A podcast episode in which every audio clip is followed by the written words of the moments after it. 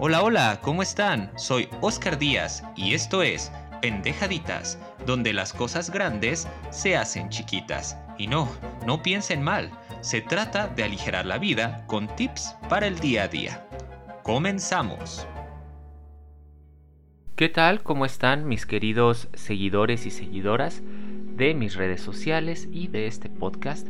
El día de hoy quiero estar más cercano de ustedes y platicarles un tema que me parece de suma importancia debido a los acontecimientos actuales.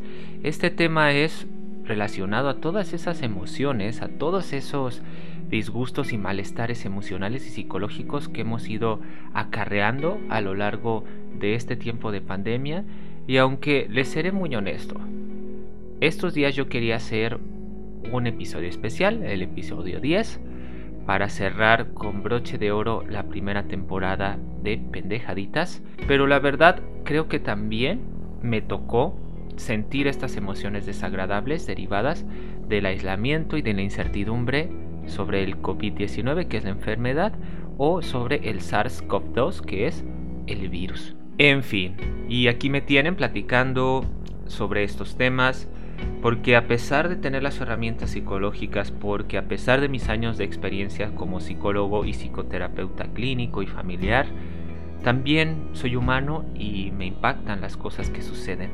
Es complicado hablar de estos temas, muchas personas nos dicen que todo va a estar bien, que esto va a pasar, que ha habido peores circunstancias, peores crisis, guerras, otras pandemias, crisis económicas de las cuales la humanidad ha salido. Y es cierto, en verdad es cierto, pero de momento cuando alguien nos está comentando sus inquietudes, sus emociones desagradables relacionadas a este tema del, de la pandemia del coronavirus, es muy importante que no los anulemos ni les hagamos sentir que están exagerando.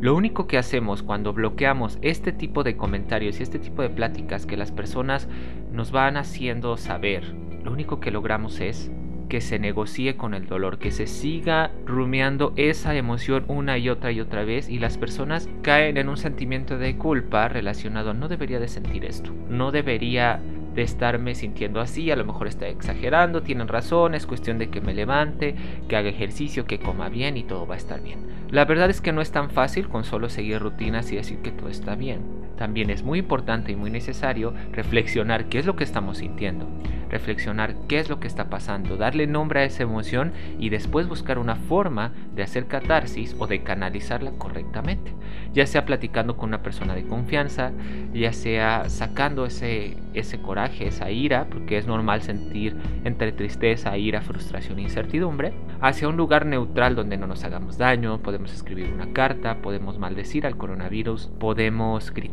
podemos golpear un costal de box, podemos simplemente permitirnos sentarnos y tomarnos un té, un café y llorar y sentir todo lo relacionado a estas emociones que tenemos dentro. ¿Por qué? Porque es necesario. Quizás no sirva de nada para resolver las cosas, quizás no cambie nuestro panorama real, no cambie nuestro futuro, no cambie nuestra visión de lo que vaya a suceder, pero sí cambia nuestra visión de cómo lo vamos a enfrentar y nos libera para continuar enfrentando lo que sigue. Es difícil, es complicado. Si alguien no se los dijo, si alguien no los ha entendido, si alguien en verdad no les ha dicho lo importante que es expresar esto, lo lamento mucho en verdad. Lamento mucho por lo que estás pasando, lamento mucho por lo que estamos pasando.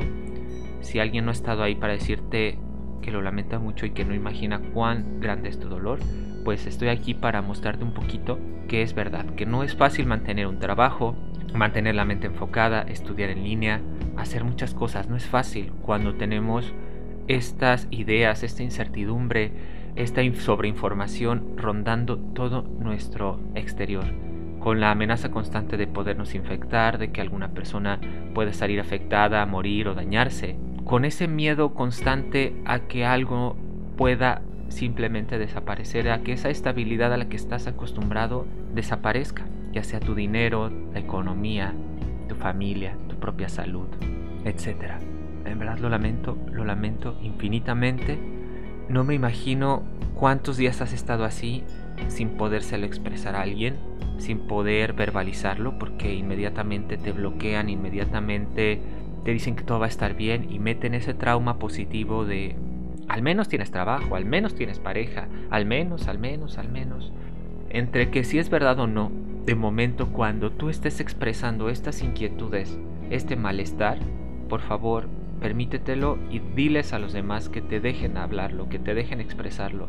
Simplemente a veces necesitas hablarlo y que te entiendan y que te sientas comprendido, aceptado y sobre todo en esta complementación con esta persona, que te sientas que empatiza contigo, que conecta contigo, que realmente está entendiendo un poco y que no estás exagerando y que no estás enloqueciendo.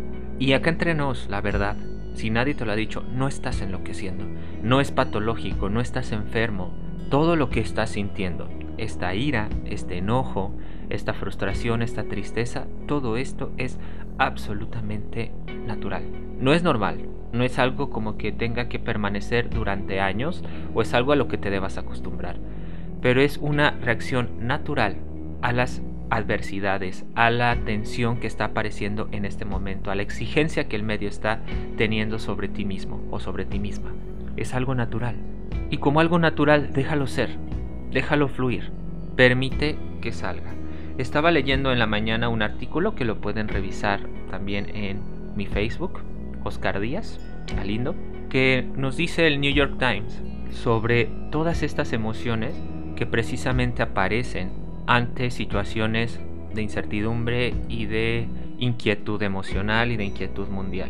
Responder a la angustia con una actitud como demasiado optimista es tóxico e inclusive puede llegar a ser falso o contraproducente para la persona porque empieza a bloquear y acumular esa sensación y luego lo que les ha pasado a muchos de ustedes, supongo, espero que no porque es horrible, es que después de mucho tiempo que van oyendo esta positividad, esta tranquilidad que les dan muchas personas, y que lamento mucho si también yo lo he hecho en algún punto, lo que van sintiendo es una acumulación como si fuera un express. Se van acumulando y acumulando cada vez más estas emociones negativas y van sintiendo desgaste, van sintiendo agotamiento, van sintiendo depresión, desmotivación, apatía. Todas estas emociones y estos estados conductuales que han empezado a manifestar es porque a veces siente que exageran. Entonces tú te levantas un día con toda la actitud de hacer ejercicio, de hacer tus cosas, pero no te sientes al 100, no te sientes bien, algo en ti pareciera que está fallando y la desmotivación aparece. Entonces quieres llegar con alguien, platicar sobre esto y lo que escuchas es, bueno, pero al menos estás bien, tienes trabajo, no te ha ido mal, bla, bla, bla. Y entonces te sientes peor porque dices, sí, sí es cierto, debería ser más agradecido, debería estar más contento, debería 20 mil cosas más. La verdad es que estos deberías o el tienes que no le funcionan a nadie como consuelo. Es más importante que digamos te escucho, te entiendo, me imagino lo que estás pasando. Supongo que si se siente muy mal, sabes que aquí me tienes si quieres hablar no se trata de resolver o de hacer algo por el problema o la emoción que está teniendo la persona. Se trata de enfrentar la emoción que tiene y simplemente ser un compañero fiel y cercano, comprensivo, que le permita la expresión plena de sus emociones. La, la emoción de la empatía aquí nos puede ayudar mucho. Las respuestas empáticas ante este tipo de situaciones van a hacer que la persona se libere, se sienta mejor y por ende llegue a la expresión sana de estas emociones desagradables y por ende se libere y pueda continuar de nuevo con mayor enfoque. Y esto va a tener que ser durante un tiempo, chicos. Quizás un tiempo un poquito más largo de lo que teníamos pensado o mucho más largo de lo que teníamos pensado. Es algo que va a tener que seguir sucediendo por un buen tiempo de aquí a que las cosas se resuelven relativas a esta pandemia. Entonces traten de implementar este nuevo hábito de la expresión, de la catarsis, de la reflexión sobre nuestras emociones desagradables derivadas de toda la tensión que está sucediendo, para que no mueran en el intento o más que morir, para que no se me estanquen, para que no se depriman, para que vayan como paleando o haciendo menos desagradables y menos nocivos los efectos psicológicos derivados de la pandemia no hay que modificar las emociones negativas ni reformularlas, ¿sale? Es tratar de vivirlo. Y bueno, para acabar con este tema, les voy a dar, como siempre, los tres de para entender cómo le vamos a hacer para enfrentar estas emociones desagradables. Ay, hasta que por fin vas a hablar. Hoy te pusiste a hablar como loco que ni dejas a uno expresarse. Ay, mosca, mosca, mosca. No es que no quiera dejarte. Es importante, deja que los chicos y las chicas también escuchen lo que tengo que decirles. Ahorita sí me tuve que poner un poquito más serio. Pues sí, pero yo estoy aquí para alegrar a todos. O sea, no me dejas alegrarles ni inyectarles mi optimismo y mi buena vibra. Entiendo que quieras meter ese optimismo y esa buena vibra en todas las personas, pero también déjalos llorar, déjalos que expresen su sentir. En la antigua Roma también la gente sufrió plagas y sufrió situaciones y era importante que lloraran a sus muertos, que expresaran su dolor y que vivieran todo, aunque la supervivencia era más importante. Yo lo sé, pero también es importante parar un poco y sentir lo que sentimos. Está bien, Oscar, si tú lo dices, te creeré, pero eh, bueno, cuando yo morí con mi antiguo dueño, él también lloró mucho, inclusive contrató muchas plañideras. Está bien llorar un poquito, sobre todo si lo sientes, ¿verdad? Así es, Mosquita, así es, es importante llorar, pero por lo pronto, ¿me ayudas? Vámonos con los... ¡Desapendejatips! Aquí está el Desapendejatip número 1. Es muy importante que no bloquees a la persona en sus emociones desagradables, no minimices lo que está sintiendo, no le hagas saber que es poco, ni reformules, ni cambies, ni distorsiones la emoción negativa.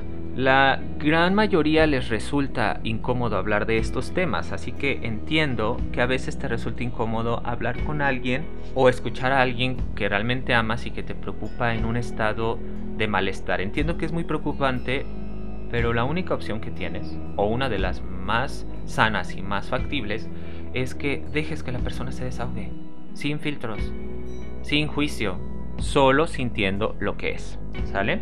Entonces, deja que simplemente exprese lo que siente. Tú también permítetelo sin juicios. Está bien sentir esto.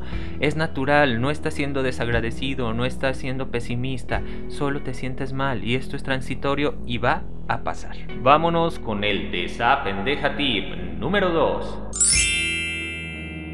Evita resolver. Solo trata de acompañar y de no ofrecer consejos que no se te pidieron, simplemente de escuchar y utilizar frases que ayuden a conectar con la otra persona y que ayuden a manifestar empatía, como te entiendo, te escucho, me imagino por lo que estás pasando, sabes que aquí me tienes, eso suena muy duro de resolver, puedo escuchar qué tan triste o qué tan temeroso te sientes, de eso se trata, de validar y de conectar con la persona para que ella se desahogue o para que él se desahogue y por ende se sienta cada vez más libre de este malestar. ¿Sale? Y por último, de esa pendeja tip número 3. No importa qué emoción sea o lo más hostil que pueda parecer. Todas las emociones son válidas y es importante que se expresen para que no se conviertan en un foco de malestar o de apatía o de depresión a largo plazo. Todos estos sentimientos está bien sentirlos durante un tiempo mientras sean transitorios. Es normal experimentar este estrés, entonces permítanselo chicos. Muchas personas han tenido que dejar muchos, muchos aspectos de su vida en pausa, aplazar celebraciones, aplazar proyectos, aplazar educación, dejar de ver a sus seres queridos, todos están pasando por estrés constante porque muchas de las cosas que disfrutan y que querían hacer se están retrasando. Más agréguenle esto a todo el cambio que está apareciendo a nivel mundial, por supuesto que es difícil lidiar con esto. Entonces, lo importante aquí es hacer sentir a la persona escuchada y que reflexione de lo que está hablando y que sienta esa comprensión por parte de nosotros. Como ven, ¿les quedó claro? Está súper facilito y si no, lean el artículo del New York Times que está en mis redes sociales para que puedan conocer un poquito más al respecto. Ay, Oscar, hasta me siento un poquito más aliviada. A mí me encantó, me encantó la verdad. Pero pues qué tristeza, qué tristeza que todos estemos pasando por esto. Sí, Mosca. Y eh, no es que suene a burla esto que me estás comentando. Sé que si realmente estás preocupada y triste por todas las personas que han estado sufriendo últimamente. Y la verdad, les digo de corazón, yo también estoy preocupado por ustedes y los escucho. Y les creo. Y los veo. Sé que están ahí y sé qué es lo que están sintiendo. Yo lo he sentido también, por eso me he retrasado un poquito con mis tareas también de la maestría, me he retrasado con esto de los podcasts. Ya volverán tiempos mejores, pero por ahora si tenemos la oportunidad y la necesidad y la sensación de sentirnos mal, vamos a permitirlo. Vamos a permitir que aflore para después volver a estar funcionales y volver a estar más enfocados en salir adelante y hacer las cosas que disfrutemos en la medida que podamos. Espero les haya gustado el episodio de hoy. Les mando muchos besotes y abrazotes virtuales. Y esto fue Pendejaditas, donde las cosas grandes se hacen chiquitas. ¡Mosca!